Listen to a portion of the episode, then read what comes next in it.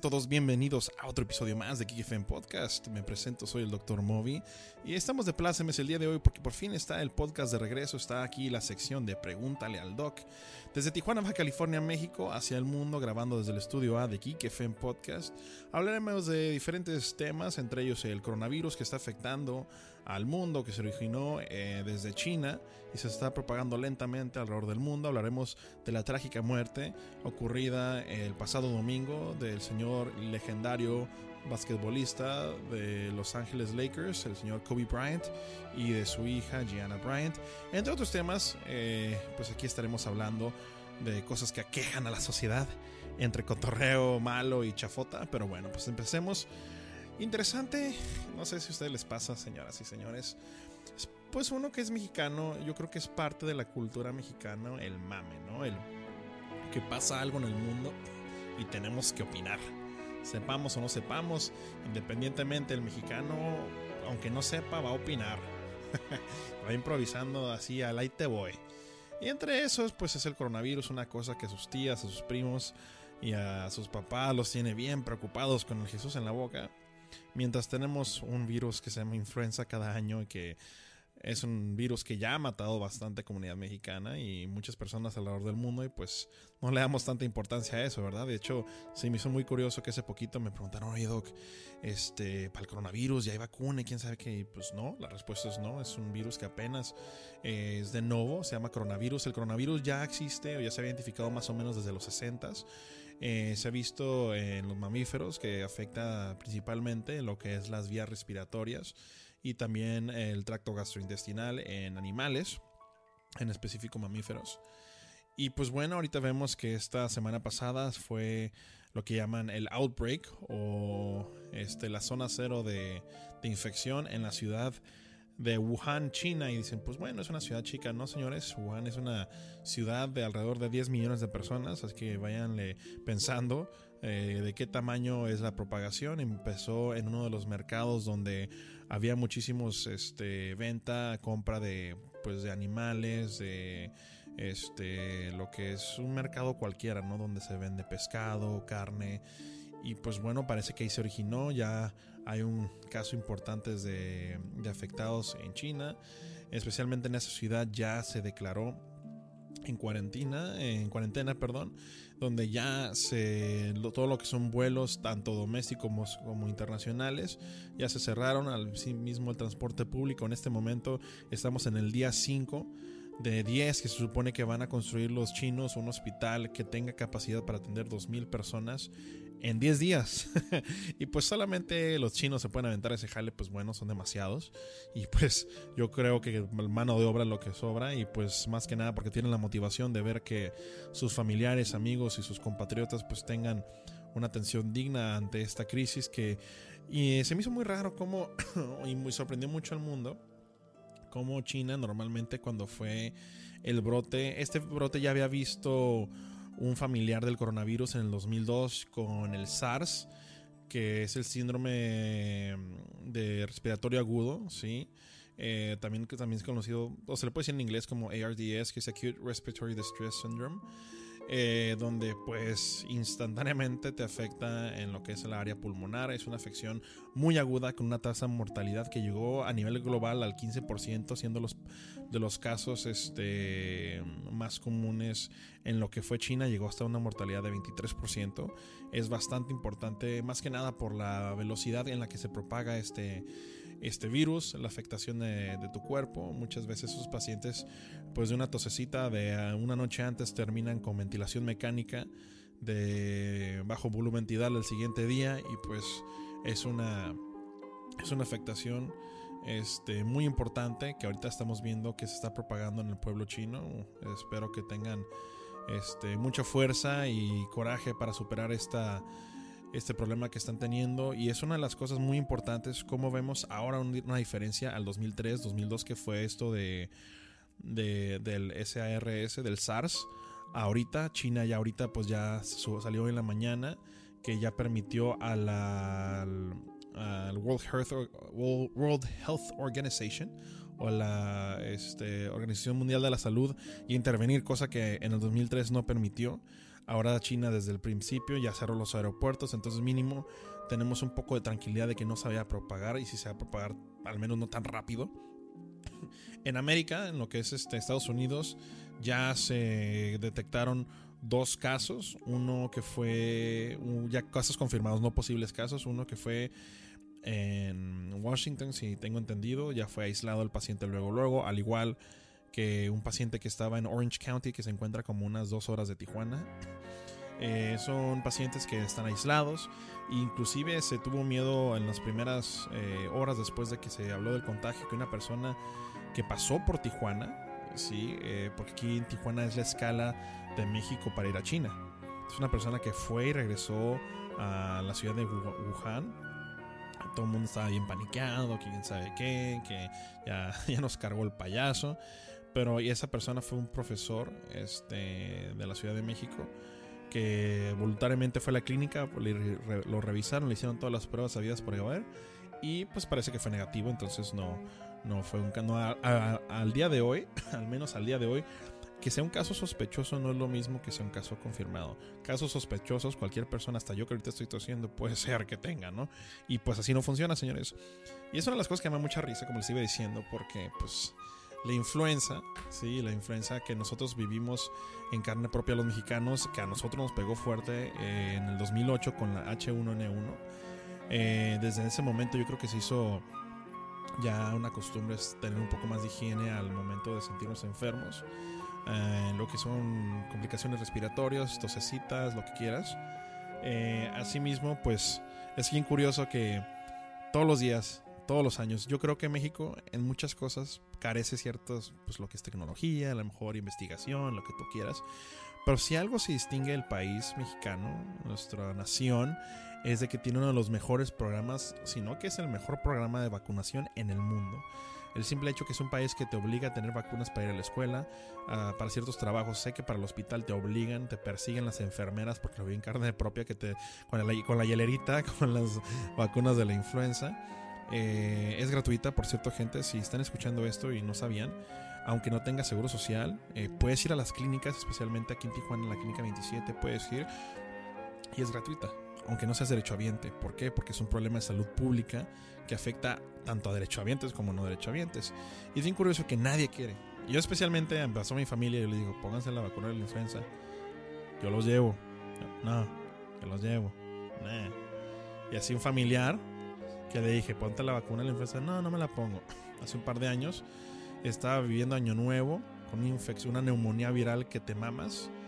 Y este, y pues casi no la hace. ¿Y por qué? Porque no se ponen la vacuna y después le hicieron las pruebas rápidas de influenza y pues papá, ahí salió más positivo, ¿no?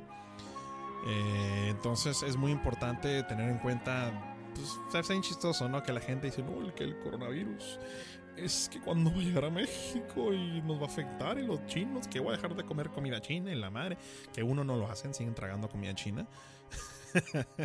y dos, si no van por la vacuna de la influenza, que esa mata a miles y miles de personas al año, tanto en México como en Estados Unidos, como en países no desarrollados y no desarrollados. Y la vacuna está, mira papá, te la pongo de pechito, ven y póntela. No, no la quieren, les da hueva. Dices, ¿para qué ya no me enfermo? O, una de las cosas que más nos caga, yo creo que a todos los trabajadores de la salud, es, ¿para qué si me voy enfermar? Hijo de puta. Y no es tanto, la vacuna no es para que no te dé influenza o no te dé la infección, más bien para que los síntomas que eh, son de la influenza, en vez de terminar en el hospital conectado a un ventilador mecánico, simplemente te quedes en tu casa con un resfriado, ¿no? Esa es la gran diferencia, no es tanto para que no te dé, sino que no te dé de un trancazo horrible que te, que te cueste la vida. Vaya. Entonces, por eso es muy importante estársela poniendo cada año. Normalmente la temporada donde se tiene que empezar a poner las vacunas es a principios, a mediados de septiembre, principios de octubre. Yo creo que es la mejor etapa donde te lo puedes poner. Te lo puedes poner en diferentes centros de salud, sean de Seguro Social, del ISTE. Este, no, no hay excusa, ¿eh? Y sí, por favor, no se preocupen del coronavirus. Si no se preocuparon de la influenza que la tienen aquí en casa, menos. Especialmente aquí en la ciudad de Tijuana. Es una ciudad altamente migrante. Eso eh, culturalmente es bueno, eh, hay mucho trabajo, hay muchas oportunidades, pero también en cuestión de, enfermedades respiratorias es como una mina de oro para todos los bichos y bacterias, especialmente si estamos hablando de la tuberculosis. Aquí yo creo que somos capital mundial de tuberculosis en, deja todo el estado, en Tijuana. Tijuana eh, tiene los centros más grandes de tuberculosis en el Hospital General, eh, porque son casos de que en Estados Unidos no ves. Sí, que me, me, me, da risa una vez cuando, cuando fui a hacer mi internado en Estados Unidos, en Houston. Y me preguntaron sobre mi cartilla de la vacunación. Y, yo, les mencioné, ah, tengo la BCG. Y ellos, ¿la, la BCG? Porque empecé a hacer una prueba de tuberculosis.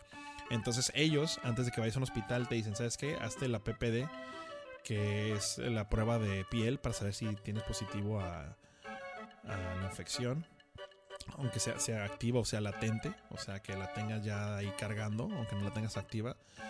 Y yo le decía a la enfermera, comadre, a la enfermera gringa, ¿no? Comadre, no me la hagas, hazme la radiografía, porque en Estados Unidos, si te sales con un PPD positivo, o sea, la prueba rápida de tuberculosis, bueno, la prueba rápida entre, entre comillas, porque dura 72 horas, 48, 72 horas, le digo, comadre, no me la hagas, va a salir positivo. ¿Cómo que positivo? Y casi casi le habla al señor CDC, no, oiga, es que aquí tengo un caso positivo de tuberculosis. Le decía, no, comadre, es que a mí en México te vacunan por la BCG. Sí, que es la vacuna que te dan cuando recién naces. Las dos vacunas principales que debes de recibir al nacimiento, pues es la BCG y la de la hepatitis.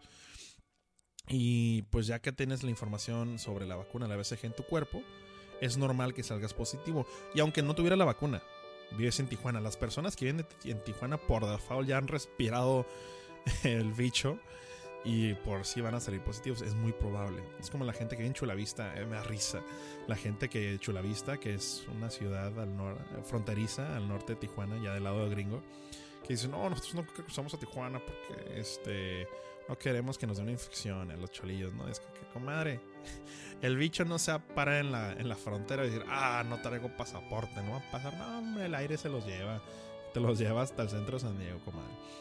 Entonces, entonces es muy importante eh, pues, estarse checando. Y pues bueno, me hicieron la prueba y les dije, no me la hagas, quién sabe qué, voy a salir positivo, hazme la radiografía. Porque una vez que sales positivo te, una, tienen que hacer una radiografía. Pues bueno, la comadre me hizo la prueba, le, le valió madre. Y dicho y hecho, me hizo nomás una bola en el brazo y salió roja, grandota. Y la señora, ay, tiene tuberculosis. Y dije, no te ocurre, hazme la radiografía. Me hicieron la radiografía y nada.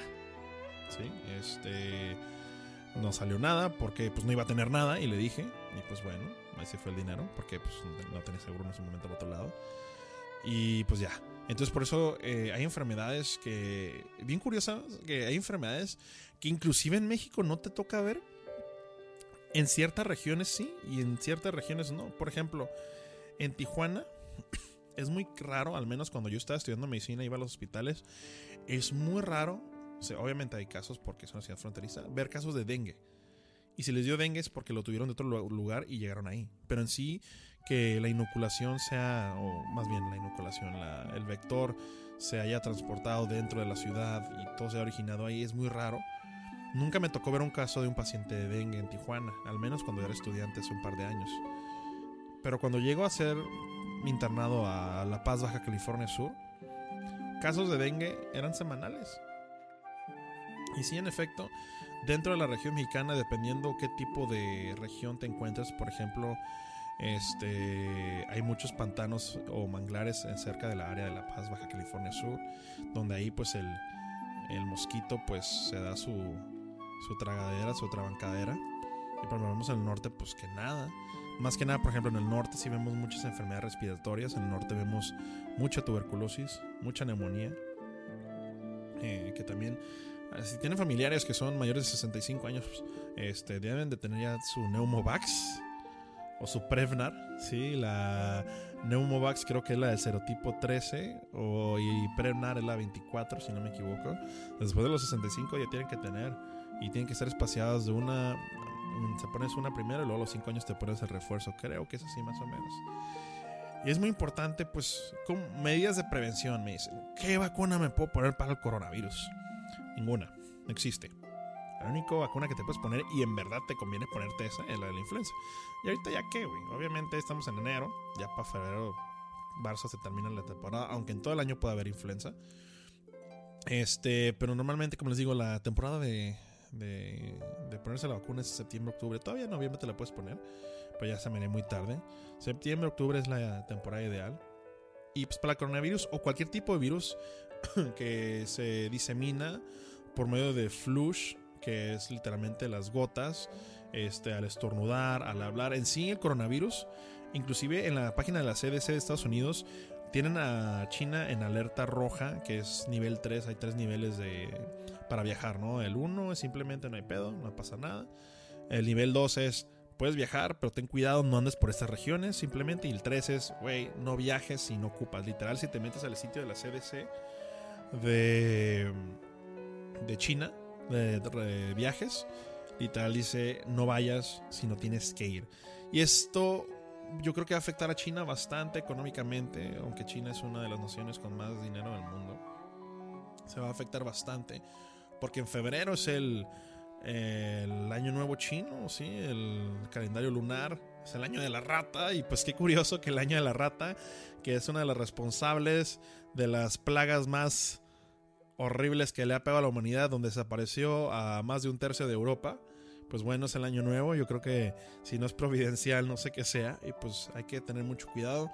Las mismas recomendaciones para la influenza son las mismas recomendaciones para el coronavirus. Simplemente tener mm, tu mascarilla cuando salgas a la calle. Obviamente no estar en contacto con gente que esté enferma. Digo, eso es en general, ¿no? Algo que a mí me gustaría que adoptáramos en, no solamente en México, sino en Estados Unidos o en cualquier país que esté en el oeste. Eh, simplemente, por ejemplo, en Japón te sientes enfermo, si traes una tosecita. Eh, por eso ves mucha gente en los documentales cuando, especialmente yo que voy a ir en noviembre, que ando viendo documentales todos los días de Japón y así. Como la gente siempre trae mascarillas y dices, ¿por qué te trae mascarillas? O sea, ¿tan feo está el clima ya o qué? Y no, simplemente es parte de la cultura que por educación, si tú estás enfermo, te sientes mal, no es tu mejor día, se ponen una mascarilla para evitar, más que nada, no es tanto para ellos, sino para los demás, sino ellos por educación, por no molestarte a ti o infectarte, se ponen la mascarilla. que es curioso hablar de mascarillas porque salió un reportaje en CNN esta mañana que ya las mascarillas en Estados Unidos casi casi, al menos virtualmente, se habían acabado todas las Targets, los Walmarts, todas las tiendas departamentales grandes ya saquearon de las mascarillas para que vean todas las que son de Purell, todas esas compañías de alcohol para las manos, lo que es el Lysol, el Febreze, todas las compañías de mascarillas ahorita están haciendo su su agosto en enero, ¿no? Entonces es una como la, la pandemia, sí, pues que esto todavía no es una pandemia, no es una pandemia ni siquiera epidemia. Este cómo puede ocasionar que hagan ese tipo de compras. Es como cuando va a haber un huracán que se acaban las botellas de agua, se acaban los recursos principales en los Oxxo, los saquean. Entonces es lo mismo, es lo mismo, especialmente cuando una nación tan grande como China, pues dices, bueno, le da la infección a Nepal. Pues dices, ¿qué, güey? Un millón de habitantes a lo mucho, dos millones. Sí, y aparte ellos tienen una dieta que te mamaste súper sanos y todo por lo general. A que China, que es el país junto con India que representan a la mitad del mundo literalmente, tengan una infección. No lo mismo ¿sí? que en Belice hay una epidemia o que en China. ¿sí? Que la ciudad de las pedorras de China, o chiquito, o sea, en cuestión de cantidad de gente, sea de 5 o 10 millones. Entonces es muy importante, señoras y señores, sí tener mucho cuidado no viajen a China. Especialmente hay mucha comunidad china en Mexicali, que se encuentra a dos horas de Tijuana. Mucha comunidad china que viaja a sus tierras natales, de sus papás, especialmente por el año lunar. Ahorita hay mucha gente que en la consulta, ahí al otro lado, eh, pues van para que le pongan sus vacunas de la fiebre amarilla, que se ponen sus vacunas para la varicela este, y otras cosas que normalmente se ponen para viajar a, a Asia, especialmente lo que es la fiebre amarilla. Eh, y hay algunos casos todavía activos de, de encefalitis japonesa, del virus de la encefalitis japonesa. Pero fuera de eso no había tantos problemas para viajar allá. Sí, pero ahorita con lo de China está bien chistoso porque mucha gente va a la consulta que dice, Doc, es que yo me voy en dos semanas a China. ¿Qué hago? ¿qué me, o sea, ellos no dicen como que no quieren ir. Te dicen, ¿qué hago para que no me infecte? Y yo, compadre, no vayas. no vayas, o sea, punto, no vayas. Te vas, o sea, tú no controlas el aire. Si fuera de una transmisión de sangre o algo así, pues X, güey, no te va a pasar nada. Pero es una, es una transmisión que está en el aire. Y en una población tan densa que es la comunidad china, pues, o sea, cualquier centro comercial, cualquier lugar público en China, o sea, cualquier estación de tren, cualquier baño, o sea, la transmisión, aunque tiene que ser de contacto cercano, hay que admitir. Por eso también muchos oficiales en Estados Unidos y en México están diciendo a la gente, no pasa nada, tranquilícense. Tienes que tener contacto cercano a la persona. O sea, si le pasaste por un lado corriendo o caminando rápido, no, no es probable que te dé. Pero, por ejemplo, en un mercado que se supone que se originó por, por los animales, eh, este caso lo habíamos visto en el 2013 de un coronavirus de una diferente estirpe, que es el, el, MERS, que es el Middle Eastern Respiratory Syndrome, que se originó en Arabia Saudita y se clasificó por varias muertes que tuvieron a, partir de una falla respiratoria aguda que tuvo síntomas como la influenza, pero al final creo que se diagnosticó como una neumonía atípica por las causas eh, de muerte que tenían las afecciones pulmonares eh, tan diseminadas, veías las radiografías este, que he visto pues, en internet cuando hablan de ese caso, pues son de una neumonía totalmente atípica porque no necesariamente tiene que dar fiebre, pues si tienes falla respiratoria, ¿no? Entonces ya el coronavirus se ha visto en diferentes presentaciones, tanto en los humanos como en los animales, pero este tipo de coronavirus nuevos, que se llama Novel, de nuevo, o sea, nuevo coronavirus, que todavía no le ponen bien el apellido, pues todavía está en estudio. Se supone, hay algunas eh, teorías de que se haya originado por un mamífero. Como siempre, casi la influenza se ha originado en un animal. Sí, por la gente que anda tragando animales que, la neta, pues. Eso sí que se le conoce mucho a la comunidad china que comen cosas muy exóticas, animales que pues no necesariamente están en las condiciones más higiénicas o controladas posibles no confundir como en la comunidad mexicana o, americana de chinos acá, sino allá pues es demasiado, es muy diferente las normas de sanidad, así como de regulación. Y pues supone que originó en un mercado y se supone que se originó por carne de murciélago, que están basando fotos de cómo es un, un delicatessen, la sopa de murciélago, que pues, cada quien, ¿no? O sea, así que mucha gente dice, guácala, qué asco el murciélago. Pero compadre, aquí en México comemos grillos. comemos grillos, comemos tripas, comemos una cosa que está súper rica, especialmente si te gusta tomar. Yo que no tomo. Pero mucha gente que después de una cruda me dicen que el menudo, uff, o sea, ¿qué es el menudo, papá? Las tripas de un traquito tripita pues son intestinos. O sea, también aquí en México sí nos echamos nuestras nuestras comidas exóticas, pero por lo general de una manera pues más controlado, más natural, más higiénico y allá pues acuérdense que la densidad de población están todos muy juntos. O sea, ya cada vez la provincia, las provincias en China pues se hacen más urbes, ¿sí? Su en vez de los pueblos ya hacen sus ciudades y pues ese mercado que era de en una población de 10 millones de personas, ¿sí? O sea, pues obviamente de ahí nació todo ese cochinero. Y ya después salieron videos sobre cómo, en qué condiciones estaba el mercado y pues, pues los animales muertos tirados ahí en la calle, en el mercado. Y no muertos de que están congelados y así, no, o sea, ya saben, pues. Entonces obviamente pues ahí sale el cochinero. Y pues no la primera vez que ha pasado pues el coronavirus. El primer coronavirus que fuerte que se vio en China fue en el 2003, que fue el, el SARS, ¿no? El síndrome respiratorio agudo, ¿no? Entonces, este, es muy importante y es lo, es lo riesgoso de las poblaciones que tienen demasiada densidad de población per cápita, o sea, son, son poblaciones que tienen billones de personas. La India, y, la India y China son las poblaciones que más riesgo de infección hay. Eh, por eso en México, hasta eso fuera, fuera, hasta eso, todas las cosas que en México les vale madre, que no se hacen, aquí la cultura de vacunación en México todavía, aún aún está la, la, cultura de vacunación en México decente.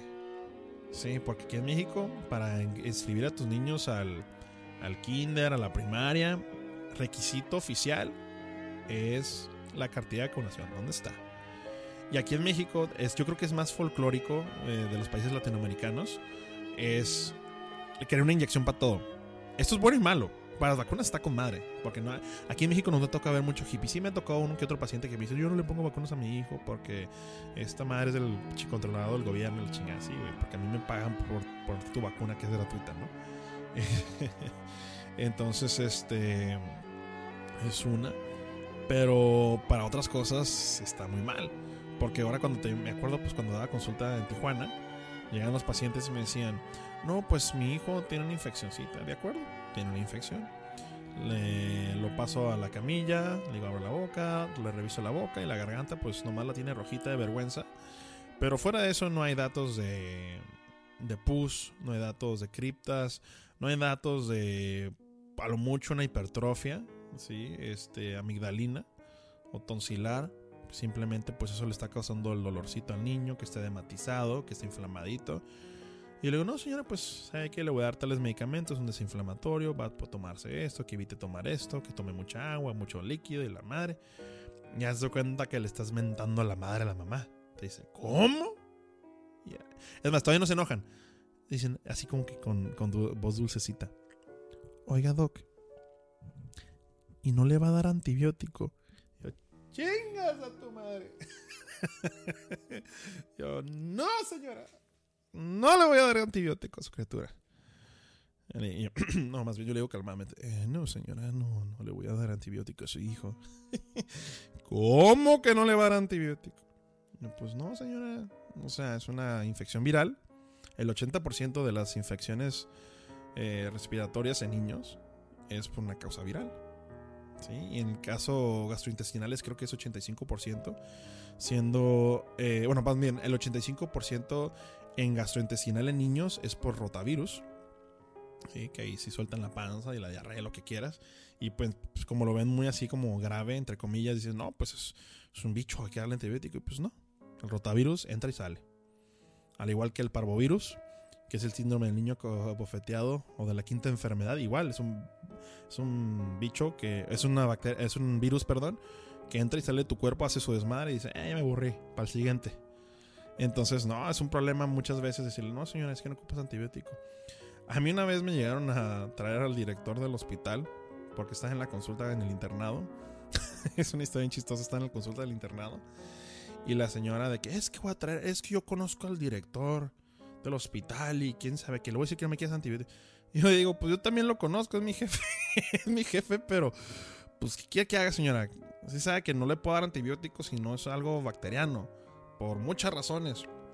O sea, y uno intenta razonar con esa gente, ¿no? Le dices, mire señora, es que su hijo en su intestino tiene flora bacteriana que es buena y le ayuda para los alimentos y la madre. Y aparte que si yo le doy el antibiótico cuando en verdad lo ocupe, cuando en verdad tengo una infección, ya va a ser resistente y no le va a hacer nada y se puede morir la chingada. O sea, tú usas la lógica, la razón, la ciencia y el sentido común y todo el mundo te mandan tres kilómetros a la chingada. Dicen, no, te voy a traer el director. Ah, pues tráemelo, al cabo lo querés saludar, ¿no? Y pues llega el director molesto. ¿Y qué pasó, doctor? ¿Quién sabe qué? Que la señora, aparte le dijo como que según esto que le grité, que le dije, ¿quién sabe qué? Yo, tu vida. Pero dije, ah, Simón, Simón. ¿Qué? A ver. No, pues doctor, pues es que tenía una infección viral. Tiene una infección viral, seguro yo. Ahí sí me enojé un poco. ¿Cómo que seguro, cabrón? o sea, sí, confía en tus pinches médicos.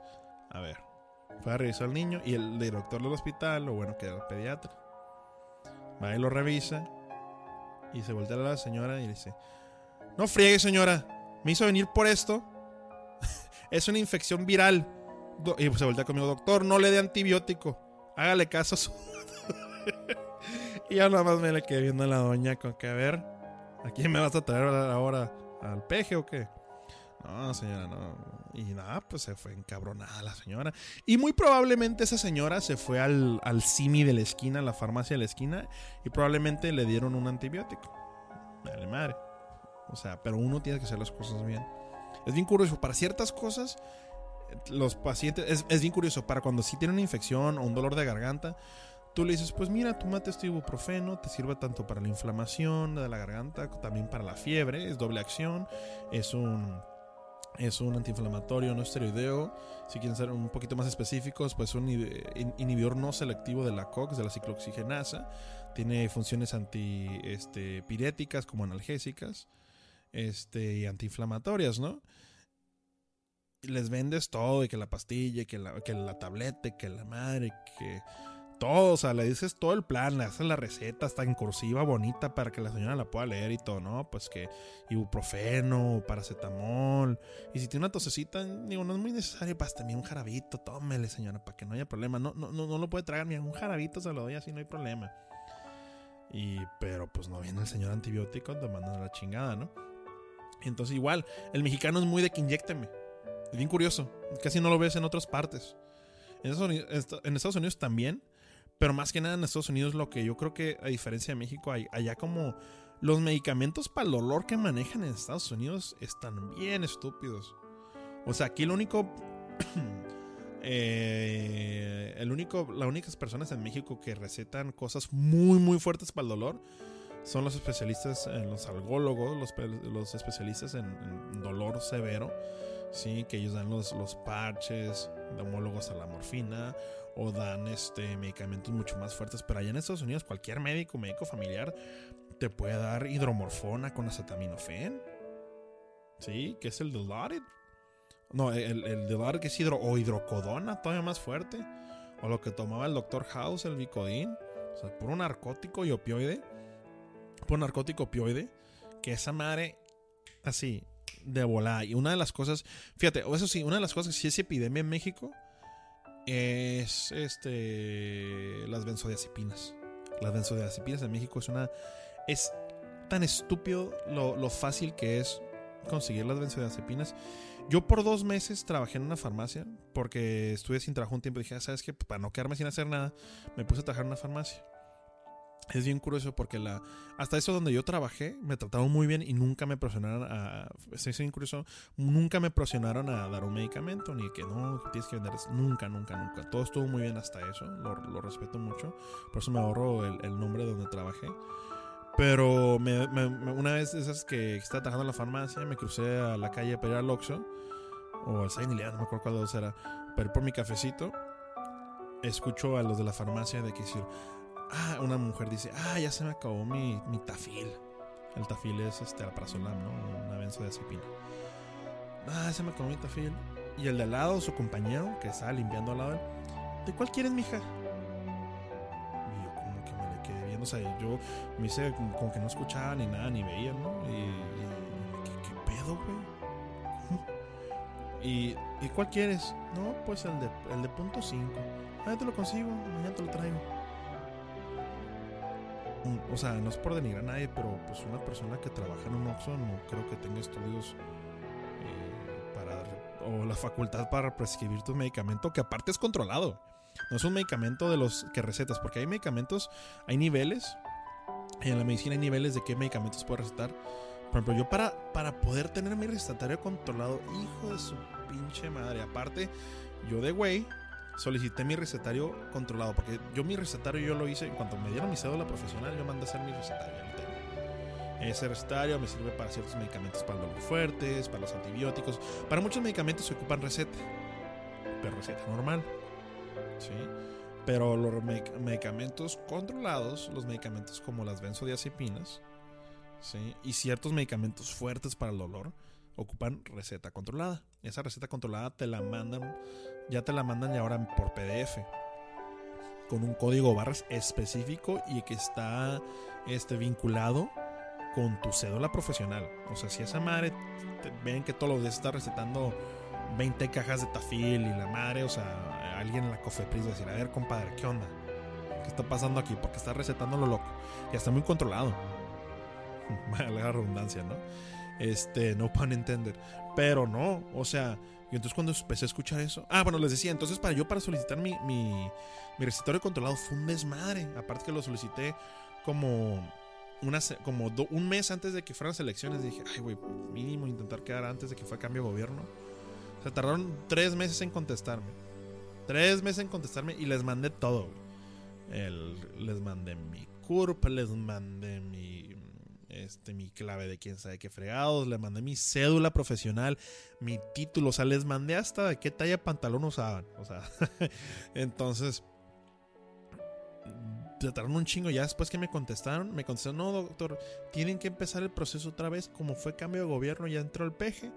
Ya, no me dijeron literal, ya entró el peje, ¿no? Pero me dijeron, como hay cambio de gobierno, tiene que mandar otra vez la solicitud porque se quedó en el gobierno pasado. Y le dije, no chingues.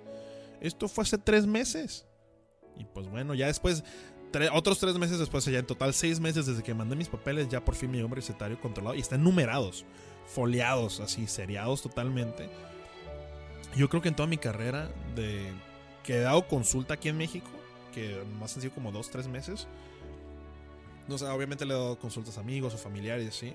Pero consulta en formal, yo creo que a lo mucho he restado cuatro o cinco medicamentos controlados.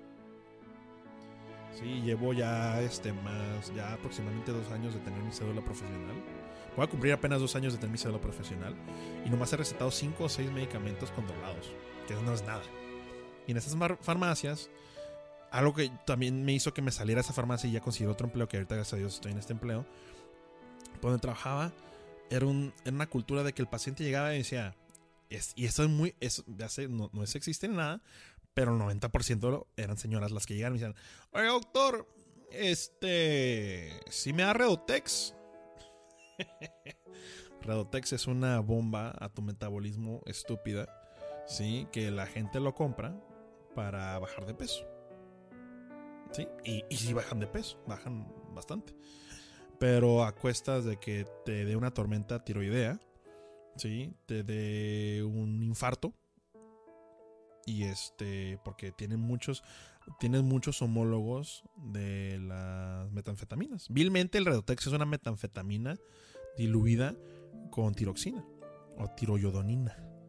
Entonces, eso puede causarle. Una persona que me tocó ver un paciente en la consulta, un paciente que llevaba un año, un año tomando Redotex, este, con los ojos todos saltones, como las personas que son hipertiroideas, que tienen los ojos saltones, que se llama exoftalmos.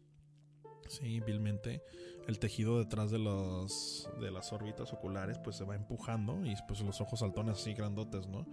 Y es un riesgo que pues ahí te das cuenta cuando un paciente pues tiene intoxicación de de este medicamento, de la levotiroxina, ¿no? Y me llegan así, así bien, don chingón. Oiga, eh, si me da Rodotex. Y a ver, comadre. O sea, ni siquiera me saludaban. Hola, doctor, eh, si me da Rodotex. A ver, a ver, yo no, y yo, yo me encabronaba. Y ya después imprimí un, un anuncio y lo puse fuera del consultorio. Diciendo, yo doy consulta, no recetas. Y ya después se confundieron un poco como, no recetas, o sea, sí doy recetas, más doy consulta. Y la gente llegaba, oye, Doc, eh, si vengo para. O sea, eh, porque eso es en farmacia. Están tan mal acostumbrados la gente. Y es un negocio, es una mafia las pinches farmacias. Que deberían hacerlas ilegales en México. es una fuente de ingreso para muchos doctores. Pero es una fuente de ingreso miserable. Yo creo que. Yo era de los doctores, entre comillas, pendejos. Porque no hacía dinero. Porque en esas farmacias, los doctores pueden hacer dinero. Mucho dinero pero a cuestas de que te chinguen tu cédula.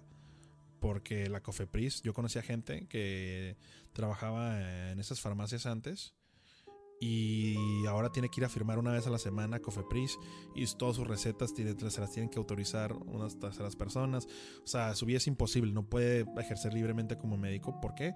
Porque Don Chingón vendía sus recetas, las daba a lo estúpido y pues ¿qué pasa? Pues llega Cofepris y te chinga. Más ahora que ya están vinculadas con tu cédula profesional, están escaneadas, todas las. Ya las farmacias han sido un poco más estrictas.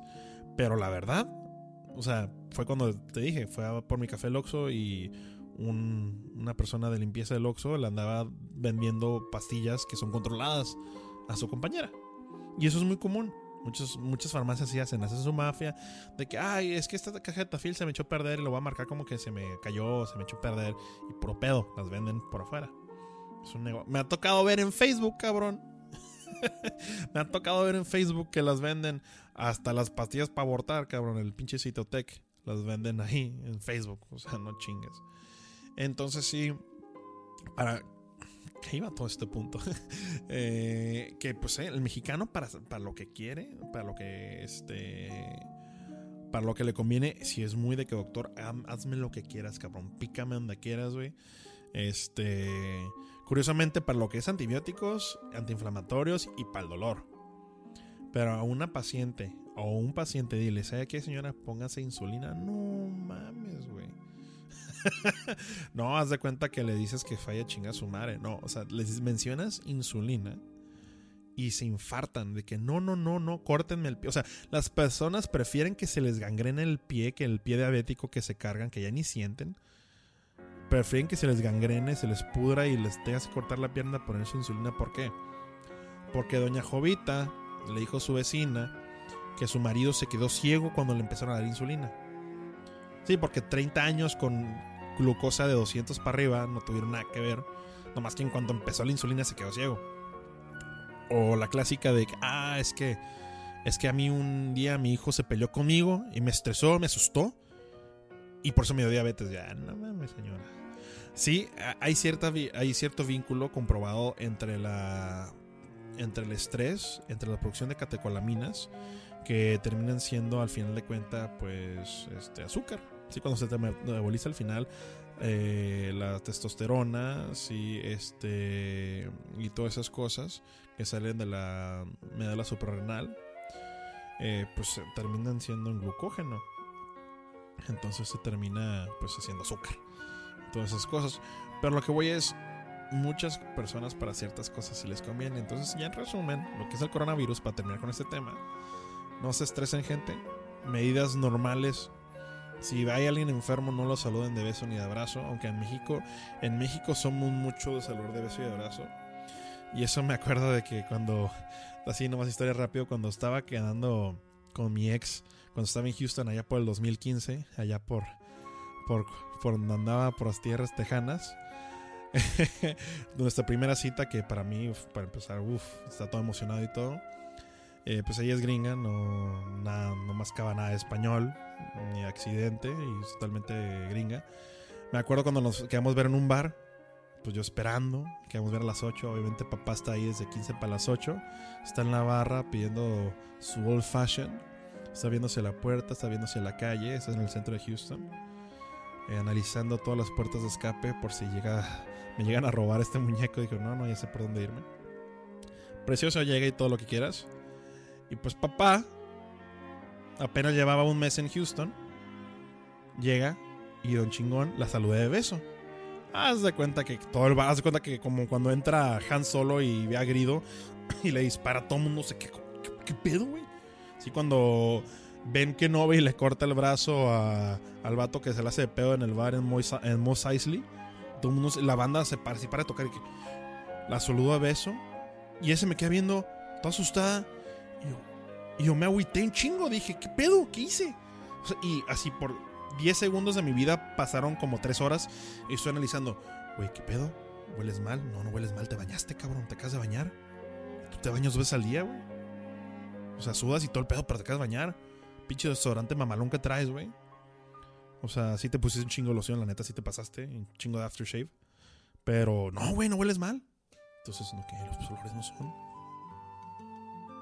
dije, pues, ¿qué onda? si era ella, ¿no? dije, hasta el principio dije, ¿no saludado a otra persona? Porque eso sí, sí se veía muy diferente porque digo, debo que esto a nombre de mis compañeras enfermeras y doctoras, eh, en el hospital se ven muy diferentes que en la vida civil. En el hospital a nosotros nos toca ver a nuestras compañeras, igual que nosotros que estamos de hediondas en el hospital, de posguardia 36 horas, oliendo mal, con la cara demacrada, con llámame a la chingada. Todos nos vemos horribles en el hospital. Pero estas mismas mujeres, esas hermosas compañeras, las ves afuera y dices, ¿qué pedo? ¿Tú quién eres? Ah, pues lo mismo, igual, pues esta persona que estaba cotorreando, pues para que fuera mi novia, pues todos los días las veía con uniforme de quirúrgico, o sea, de enfermera, pues la veía así normal y pues llega doña ex, así con vestido rojo acá de que veme a huevo, sí, pelo planchado y bañada. Yo creo que lo que más sorprende es cuando llegas bañada y dices, ¡guau, este, este, este, este, es tu olor bañado. Y pues la saludo de beso y todo el mundo, ¿qué pedo? Ya se me queda viendo, toda asustada, le digo, y ya fue cuando ya al final de todas las posibilidades que puede haber sido, dije, ah, ya sé qué pedo. Y le dije, ah, perdón, es que en México saludamos de besos, bien común. Y lo cual es cierto. En México, hasta la persona que te presentan en una posada, en una fiesta, en el trabajo, donde quieras, aquí en México nosotros saludamos de beso. A la francesa. Sí, bueno, en el cachete. no, no, no, no, no, das un beso francés al principio. Ahí te mamaste, ahí te metan al bote. Pero sí, este, de beso. A la persona, aunque no lo conozca, es lo, es lo, es lo que nosotros estamos acostumbrados. Al menos aquí en Tijuana. Sé que a lo mejor en el sur del país no están así pero en los estados del norte así es. Y pues ya le expliqué todo nervioso, sudoroso, bien bañado, oloroso, pero bien. Le expliqué eso y dijo, ah, ya no hay problema. Entonces sí, sí es un poco de diferencia entre la cultura en, en Estados Unidos y México. Por eso yo creo que se propagaría más cabrón un, virus en México, porque nosotros siempre saludamos de beso, ¿no? Estas medidas, señoras y señoras, eh, cautelares traigan su mascarilla, si van a salir al, aire libre. Ahora, no la mascarilla pedorra, esas que tiene listoncitos, esas delgada que hasta puedes ver a través de ella. No, no, no. Tiene que ser una mascarilla N95 que cubra toda la boca y la nariz. O sea, si te pone una mascarilla y no está tu nariz cubierta, no te sirve de ninguna chingada. ¿Sí? Entonces no puede ser esas azules o esas de cuadritos que nomás cubre tu, tu boca. No, no. Tiene que ser una N95 que tenga y creo que nomás dura 24 horas. No te lo puedes estar poniendo y quitando. Entonces, simplemente, pues eviten saludarse contacto físico normal.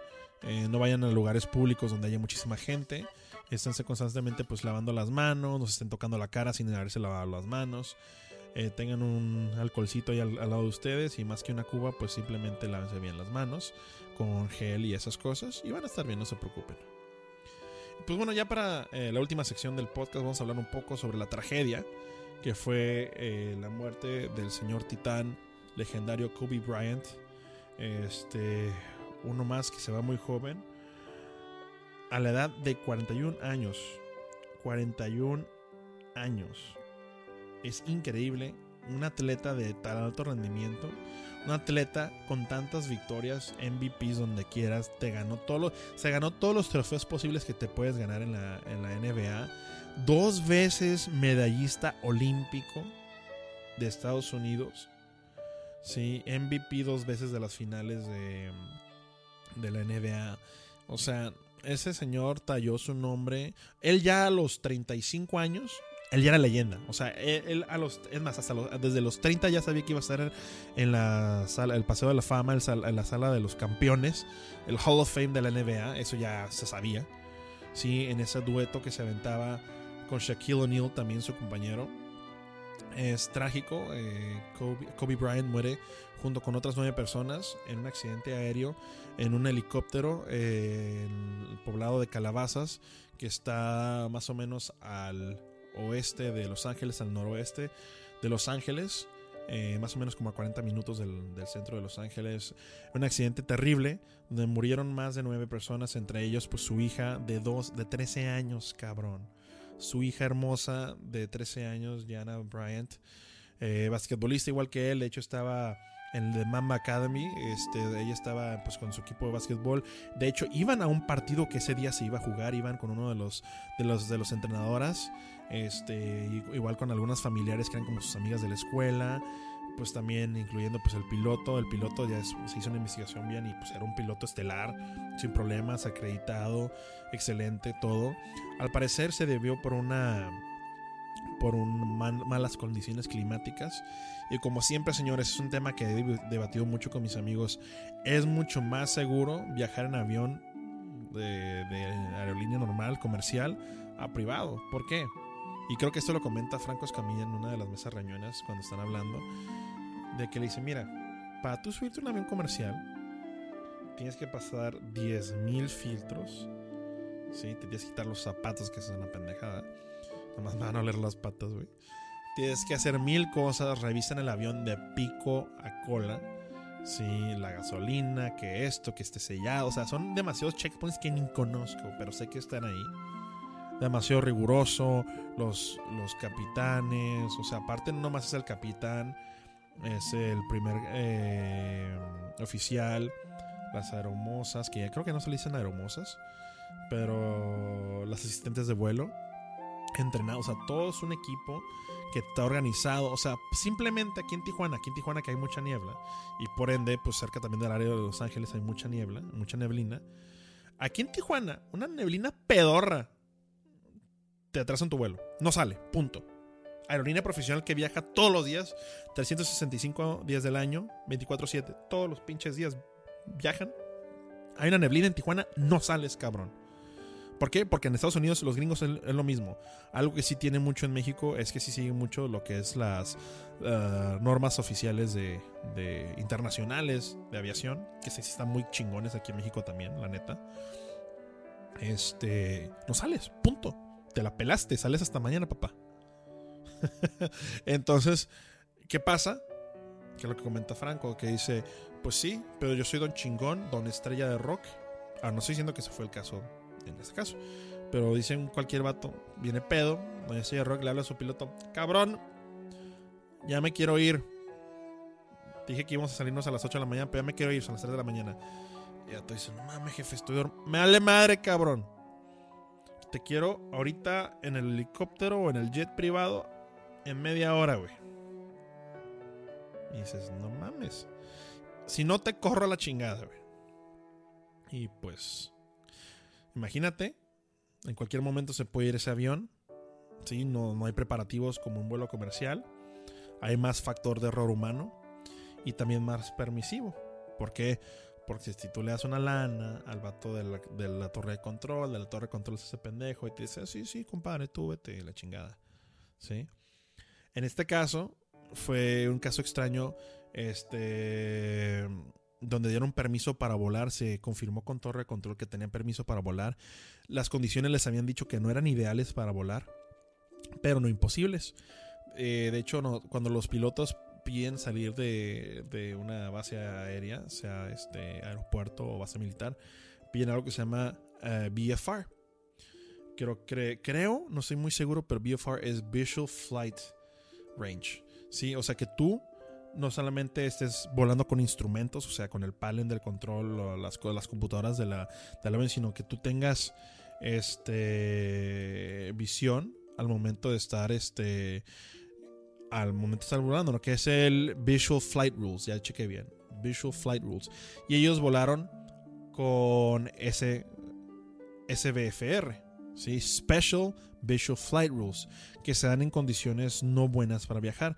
Normalmente, eh, cuando viajas, o si son pilotos, eso yo lo sé porque juego Microsoft Flight Simulator y me maman los canales de pilotos. Fuera de eso no sé nada, no sé absolutamente nada, cabrón. Pero hay dos tipos, VFR, que es Visual Flight Rules, y IFR, que es Instrumental Flight Rules, que utilizan los instrumentos para guiarse, especialmente cuando es un vuelo de noche. Tú no puedes ver bien la, la pista de aterrizaje. O el, eh, pues usas los instrumentos, usas las computadoras de la, del avión o que se vinculan con la de control y aterrizas. VFR pues es de día, se ve con madre, Visual Flight Rules. En este caso le dijeron que es Special Visual Flight Rules, SVFR, que se supone que la causa ya después se va a decir bien cuando tengan la caja negra del avión o del helicóptero. se supone que fue mal la condición climática. Mm, intentó subirse arriba de las nubes para no tener problemas de la brisa y pues mamaron. Desgraciadamente perdieron la, perdieron la vida todos. Nadie sobrevivió en un accidente trágico que sacudió al mundo. Yo me acuerdo haberme levantado el domingo en la mañana y pues checas el Facebook eh, y lo primero que veo que están compartiendo la noticia, empezó creo que a compartirse por TMZ. Y ya después, este, pues todas las redes sociales empezaron a estallar una trágica muerte de una promesa legendaria del básquetbol. Yo no soy muy fan del básquetbol, pero sí me acuerdo mucho de los primeros deportes que jugué cuando estaba en la primaria, pues estaba en el equipo de básquetbol del, del Colegio de La Paz aquí en Tijuana. Eh, también también en la secundaria estuve un poco cuando estaba en otro lado. Ya después en la prepa, ya hasta el último año me metí en el americano. Pero sí, me acuerdo mucho del básquetbol. Me acuerdo en los 90s y en los 2000s. Me acuerdo Kobe Bryant, Shaquille O'Neal. O sea, eran los dos nombres más importantes que yo me acordaba del básquetbol en ese momento. De los Lakers. Nosotros éramos uno de mis mejores amigos de la infancia. Un saludo a, a Jorge, a Jorge Ames, si me está escuchando. Eh, me acuerdo que éramos muy fan, especialmente, era, era súper fan de Shaquille O'Neal. Me acuerdo muy bien de la película de las noventas, de Shazam, de Shaq Fu. Muchas películas pedorras, pedorras. Para niños nos mamaban esas películas. Este, y no. O sea, eran iconos culturales pop, así como Michael Jordan con Space Jam. Eh, ver cómo esos héroes de nuestra infancia, joven de 41 años, cabrón. O sea, él apenas iba a entrar a su segunda etapa de vida madura, donde dejó el legado de basquetbolista, de atleta. Ahora sigue el legado del maestro, donde ya el vato es un maestro. Le toca dirigir. Probablemente, chingo de madre, que Kobe Bryant en los siguientes 5 o 10 años lo hubieran hecho comisionado, comisionado el, eh, de, la, de la NBA el presidente de la NBA. Peladísima. Él, ya estaba apuntado para eso. Él estaba coachando a sus hijas, una de sus hijas que desgraciadamente también perdió la vida, Gianna Bryant, que iban precisamente al juego de básquetbol. Una promesa que muy probablemente iba a cambiar, como decía Bill Burr en su, si escuchan el podcast del comediante Bill Burr, lo dijo en su podcast de lunes, dijo, probablemente esa niña iba a cambiar la WNBA y hacerla famosa por primera vez porque iba a tener talento de verdad. Eh, no tanto talento de verdad porque hay mucho talento, pero talento promocionado por su papá e iba a elevar el nivel de esa de, fama, de visitas, de lo que quieras, ¿no? Es una tragedia que obviamente mucha gente mamadora, que Kobe Bryant, quién sabe qué, que Kobe Bryant. Yo digo lo que sé, yo no era fan más que de niño, de niño sí era muy fan del básquetbol, de los Lakers, pero ahorita de adulto pues no. Pero mucha gente mamadora que Kobe Bryant y ponen sus frases inspiracionales. Ahorita no digo nada. Nomás por dentro así pienso, no mames, compadre. O comadre. Especialmente, pues bueno. Entonces sí, este, desgraciadamente pues pasó eso. Una leyenda se une más a la constelación de héroes que nos cuidan desde arriba. Esperemos que su legado eh, no desaparezca y no creo que lo vaya a hacer. Va a resonar entre muchas personas que fuimos fans de ellos desde niños, especialmente en los noventas. Y pues irán en sus memorias motivándonos en una manera u otra a ser mejores personas, ¿no? Y pues bueno, señoras y señores, aquí vamos a dar conclusión, vamos a dar por concluido el podcast. Eh, ya me da gusto por fin estar de regreso con ustedes. Ya por fin Vamos, como les dije, ya estamos empezando con más contenido. Acuérdense que es la sección de Pregúntale al Doc, es la sección de anime con mi compadre de Rodo. Y vamos siguiendo activo especialmente en lo que es el canal de YouTube. Vamos a estar promocionando el canal para que, para que podamos crecer. Sí, ganarle las chichi streamers. Dios las bendiga. Eh, y pues bueno, un saludo a toda la gente también, al equipo fuera de control. Este, mi compadre Memo, al señor Bachucho, a sus podcasts también pasen a verlos. el podcast de Bachucho y Memo Hierro es muy bueno. No se lo pierdan. Pero si quieren, por favor, apoyar al canal, síganos en nuestra página de Instagram como el Podcast Geek arroba el podcast geek y en mi página personal que es Doctor Moby, arroba Doctor Moby en Instagram, me pueden seguir en mi Facebook, en mi fanpage de Doctor Moby, Doctor espacio M-O-B, latina. Eh, me pueden seguir en Twitter como arroba de Moby, Doctor Moby, arroba de Moby. Este, en mi canal de YouTube como Geek FM Podcast, Geek FM Podcast. Y si quieren mandar alguna pregunta, ya vamos a empezar la siguiente semana de nuevo con las preguntas de Pregúntale al Doc. Eh, pueden mandar sus preguntas al correo geekfmpodcast. Es geekfmpodcast arroba gmail.com